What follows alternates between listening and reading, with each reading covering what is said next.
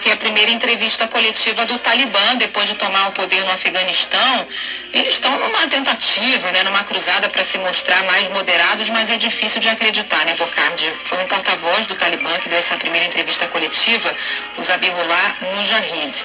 E aí, claro que logo de cara perguntaram sobre a situação das mulheres, né? O porta-voz do Talibã disse que o grupo se compromete a honrar os direitos das mulheres, desde que dentro das, das normas da lei islâmica o que quer que isso queira dizer. Né? O porta-voz eh, deu essa primeira entrevista, foi questionado sobre como serão os direitos das mulheres no país, porque quando o Talibã esteve no poder na década de 90, esses direitos foram severamente restritos. Né? Nessa entrevista, ele disse que as mulheres vão poder trabalhar.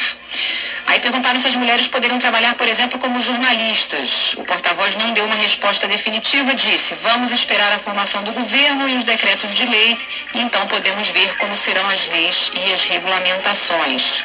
Mujahid também disse que o Talibã quer que a mídia privada continue independente, mas salientou que os jornalistas não devem trabalhar contra os valores islâmicos. Então tem sempre um apostozinho. Pode, mas desde que não vá contra os valores é, islâmicos. É, porta-voz também disse que o Afeganistão não vai abrigar ninguém que tenha como alvo os outros países, ou seja, não vai abrigar grupos terroristas. Eles não poderão usar o país para se estabelecer e treinar dando aqui alguns destaques em linhas gerais, Bocardi, mas daqui a pouquinho a Gabriela Rangel traz todos os detalhes. 5 horas